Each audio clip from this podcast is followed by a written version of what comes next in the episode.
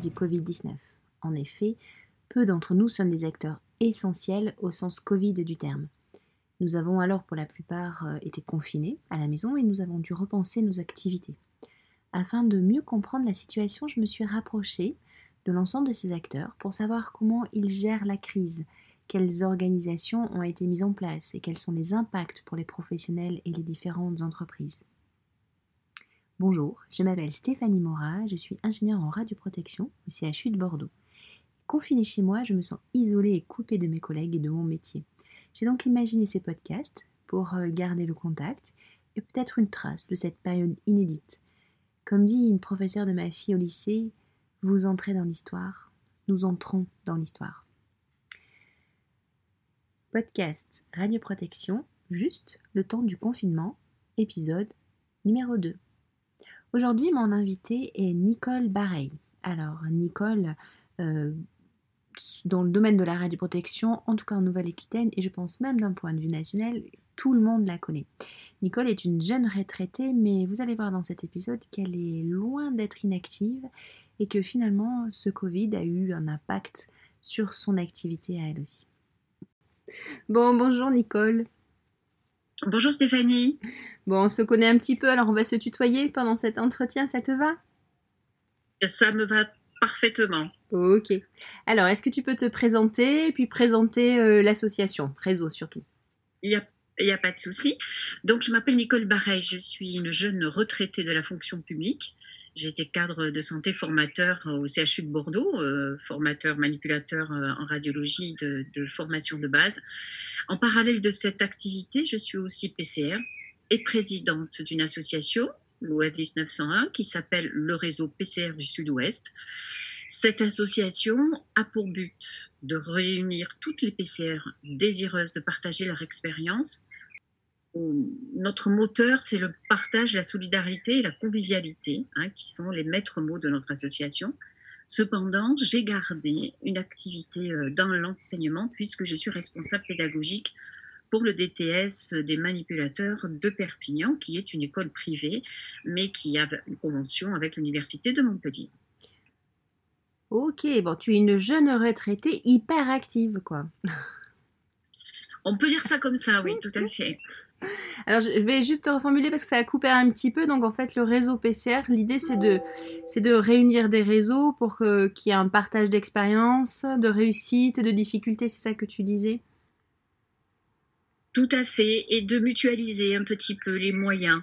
Bien souvent, quand cette association, alors nous avons fêté nos 10 ans, j'ai pas cette année, et euh, tout à fait au début, euh, le but était de pouvoir un petit peu se réunir. On était un petit peu isolés dans notre coin, on sortait avec notre attestation, sans pour cela euh, être à l'aise dans la réalisation de nos missions et la responsabilité que l'on avait sur les épaules ça fait dix ans que l'on existe. Très bien. Vous avez soufflé les bougies?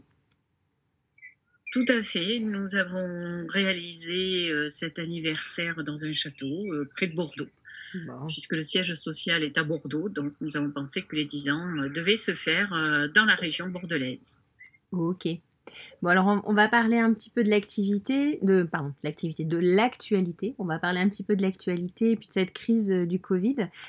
Quand est-ce que toi, tu as pris connaissance? Que, comment Quand est-ce que tu as senti qu'il commençait à se passer quelque chose? Alors j'étais justement euh, le 12 mars, j'étais donc sur le DTS de Perpignan. Voilà, je finissais ma semaine et c'est là que j'ai pris connaissance de cette situation sanitaire. Voilà, donc cette semaine-là, donc j'y vais une semaine par mois dans le cadre du cumul de l'activité. Donc, j'ai un quota, mhm. bien sûr, d'heures qui fait que je ne peux pas aller de façon plus souvent là-bas, puisque j'ai, voilà, il y a, un nombre de, il y a un quota horaire à ne pas dépasser avec la caisse de retraite, bien évidemment. Et donc, euh, voilà, c'était quand, ça, quand j'étais là-bas que cela s'est passé. Et nous n'avons pas pu euh, aller sur l'université de Montpellier pour la validation des semestres des étudiants. Donc, ça s'est fait de façon euh, orale, on va dire, puisque nous nous rencontrons avec l'université tout, deux fois par an pour la validation des semestres des étudiants. C'est un genre de commission pédagogique. Et oui, parce que le 12 mars, c'est le soir où euh, le président de la République a annoncé que les écoles fermaient et donc euh, le DTS était concerné par la fermeture, c'est ça? Voilà, tout à fait. Alors donc on se posait la question parce qu'on est aussi sous la tutelle de l'éducation nationale, donc c'est deux ministères différents.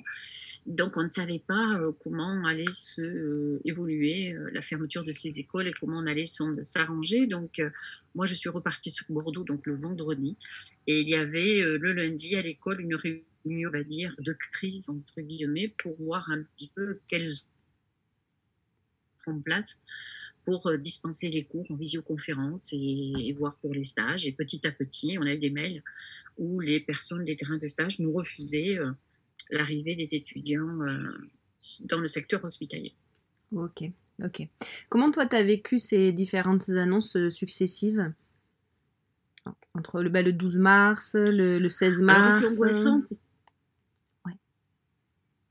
assez angoissante comme beaucoup de, personnes, bien évidemment, même si au début euh, cela n'était qu'une grippe passagère, d'après nos politiques, mais au fur et à mesure euh, très anxiogène, beaucoup de messages contradictoires et très répétitifs de la part des médias. Et voilà, donc, euh, qui n'a fait à mon sens que majorer l'anxiété. Bien évidemment, il faut que l'information soit faite.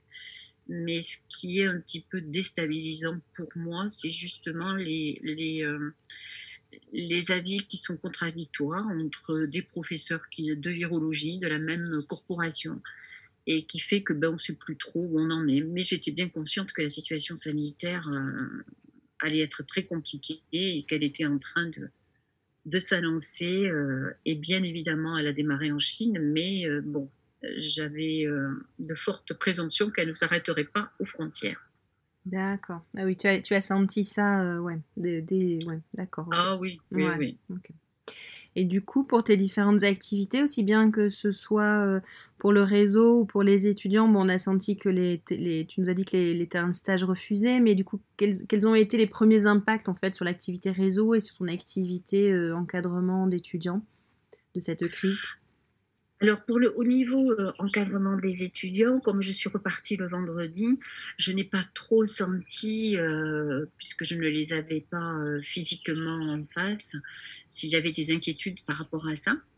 Donc la seule chose qui a impacté, c'est justement le fait qu'on n'ait pas pu se rendre à l'université, hein, puisque ça fait partie de notre tutelle. Donc je sais qu'ils ont eu les cours en visioconférence, donc il a fallu mettre ces outils en place, il a fallu les les convoquer, leur expliquer un petit peu euh, comment ça marchait, leur faire un tutoriel. Bon, ils sont assez doués dans ce domaine, donc il n'y a pas eu trop de soucis, même euh, presque pas pour ainsi dire. Et pour les stages, eh bien, bien évidemment, euh, nous avons mis en place des travaux de recherche qui sont en lien avec la spécificité du stage dans lequel ils devaient se rendre.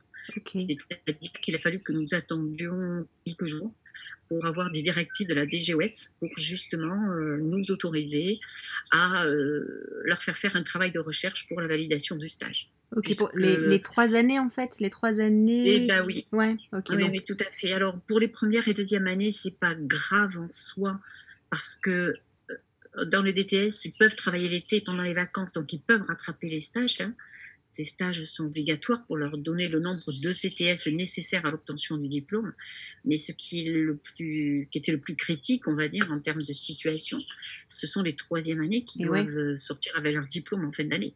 S'ils n'ont pas fait les stages, une, on ne peut pas leur donner le diplôme. Donc ce travail de recherche avait toute son utilité et toute son importance dans ce cadre-là. Ok. Donc, euh, travail de recherche du coup pour euh, les, étudiants de, troisième année et qui valideront quand même un, oral en, juin éventuellement ou euh? Alors, c'est encore beaucoup de choses sont en. Rien n'est défini pour l'instant. Nous nous préparons. Alors, je travaille avec une collègue de l'IFMEM de Montpellier, hein, de l'école de manip de Montpellier, donc DE, sous la tutelle du ministère de la Santé, avec qui j'avais fait l'école des cadres là-bas et on est resté en bon terme. Donc, nous travaillons ensemble et euh, nous préparons des moyens de substitution aux différentes partielles. Pour l'instant, nous n'avons aucune directive du rectorat ni de la DGOS pour savoir un petit peu comment on va faire. Donc on anticipe, et notamment pour les étudiants de troisième année, pour la soutenance de leur mémoire, on pense pouvoir être possible que chaque étudiant puisse se passer en visioconférence. Mais encore une fois, c'est tout à fait officieux, rien n'est défini pour l'instant. D'accord. Oui, oui, c'est compliqué, c'est au jour le jour, presque aux semaines après semaine.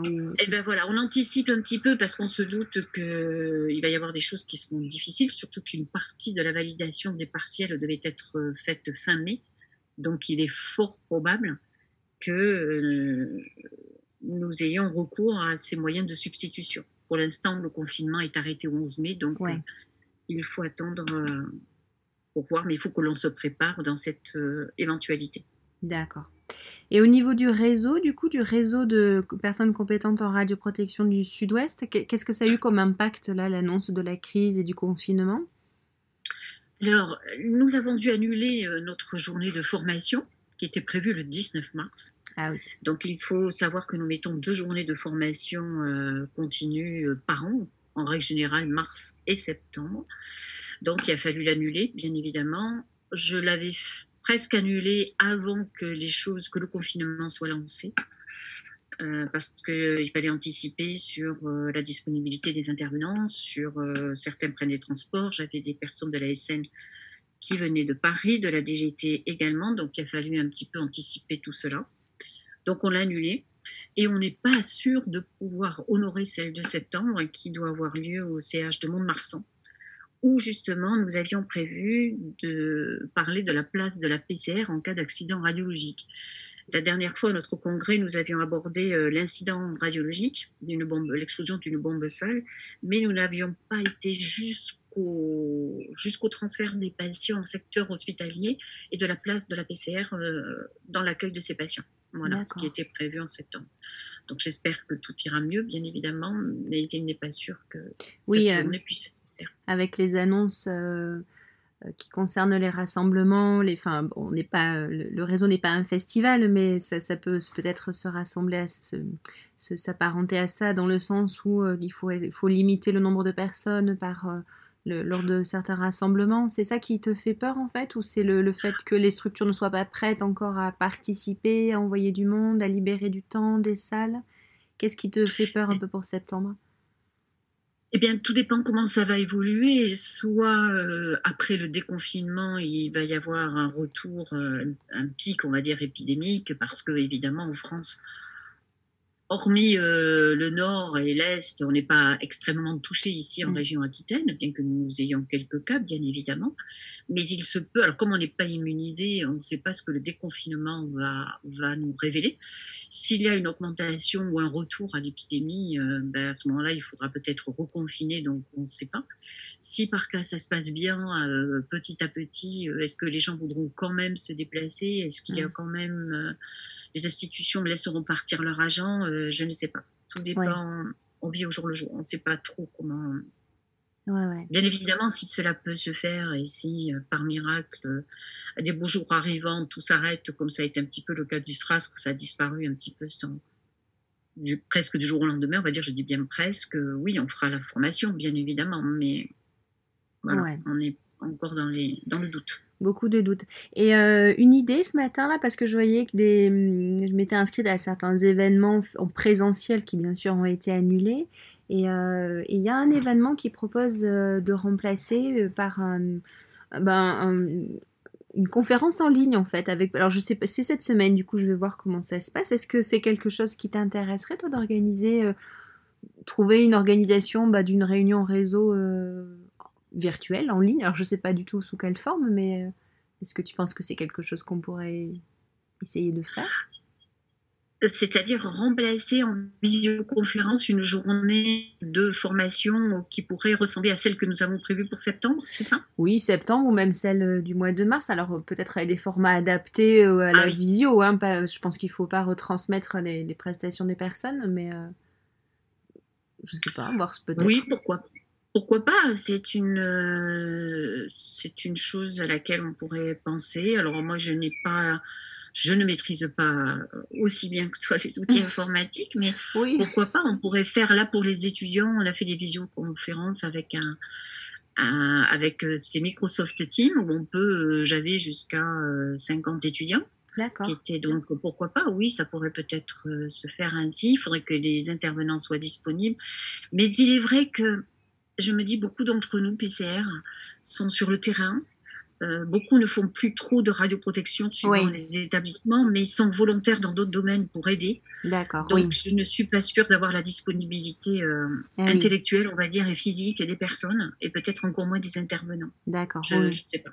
Oui, je comprends ce que tu veux dire. Les, les PCR ne sont pas forcément PCR à temps plein, et ils ont d'autres métiers, manip, euh, cadre. Ouais. Voilà. Et, d'autres, moi j'en connais qui sont PCR, mais qui se sont portés volontaires. Si par cas il faut rentrer dans une campagne de dépistage massif, ils vont peut-être abandonner leur poste, entre guillemets, bien évidemment, pour aller justement aider des aides-soignants à faire des prélèvements, etc. D'accord, ok.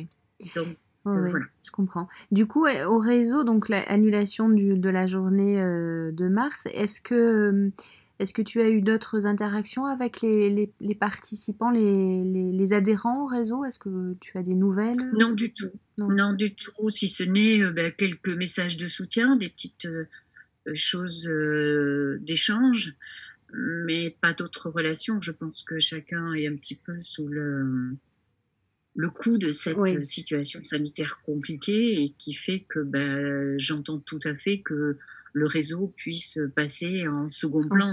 En, second plan, euh, hmm, D'accord, ok.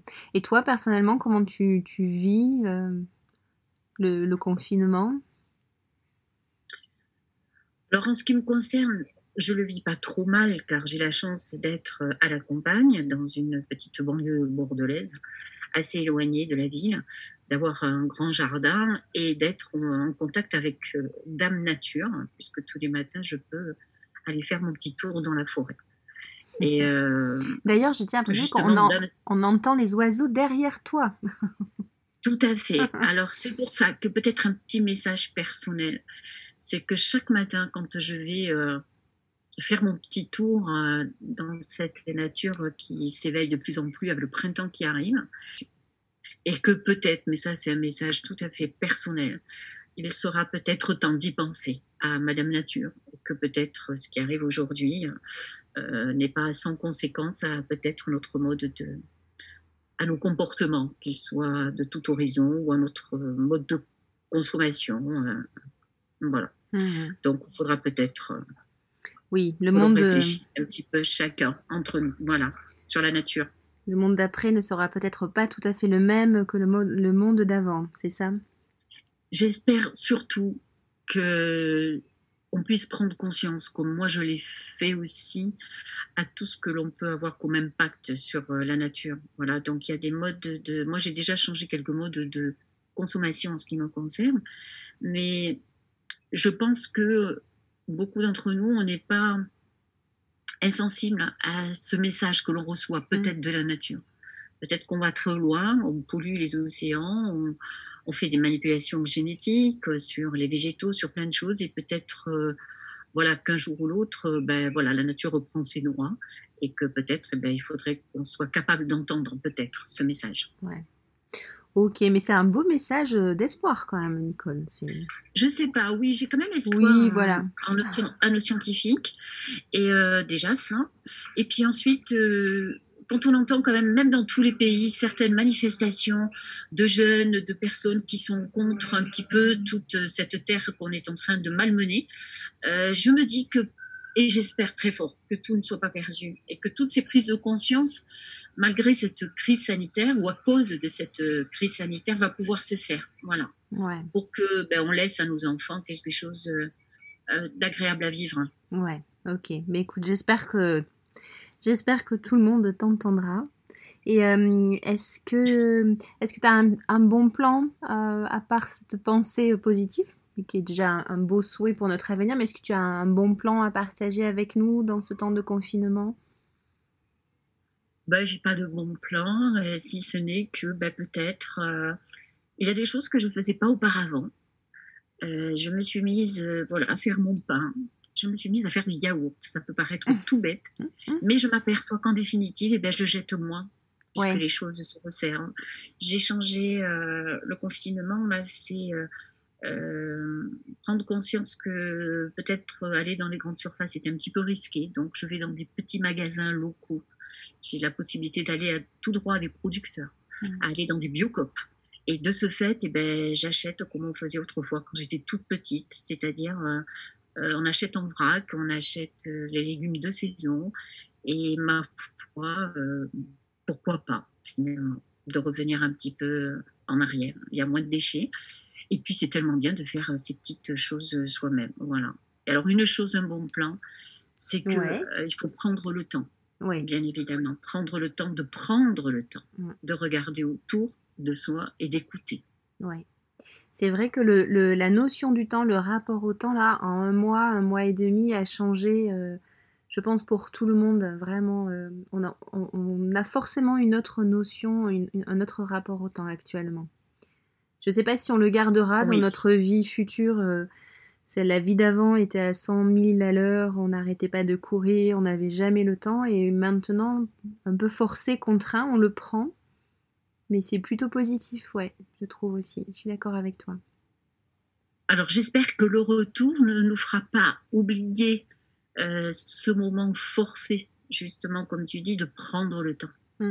J'espère qu'il en restera un petit bout dans, le, dans un petit coin de la tête de chacun d'entre nous. Ouais, Ok, mais merci beaucoup Nicole pour ces paroles positives. On reste euh, sur une note d'optimisme à la fin de notre entretien. Je ne sais pas si tu veux rajouter quelque chose ou, c'est bon, sens-toi libre? Non, pas du tout. J'étais très contente de partager euh, cet entretien avec toi euh, et, voilà, de parler un petit peu et de s'exprimer par rapport à, à cette situation actuelle. Ok, mais merci beaucoup Nicole, à très bientôt. Je t'en prie, avec grand plaisir. J'ai pris beaucoup de plaisir à discuter, à papoter avec Nicole. J'espère que vous avez pris autant de plaisir à écouter ce podcast. Euh, c'est un podcast artisanal, euh, complètement spontané, juste le temps du confinement.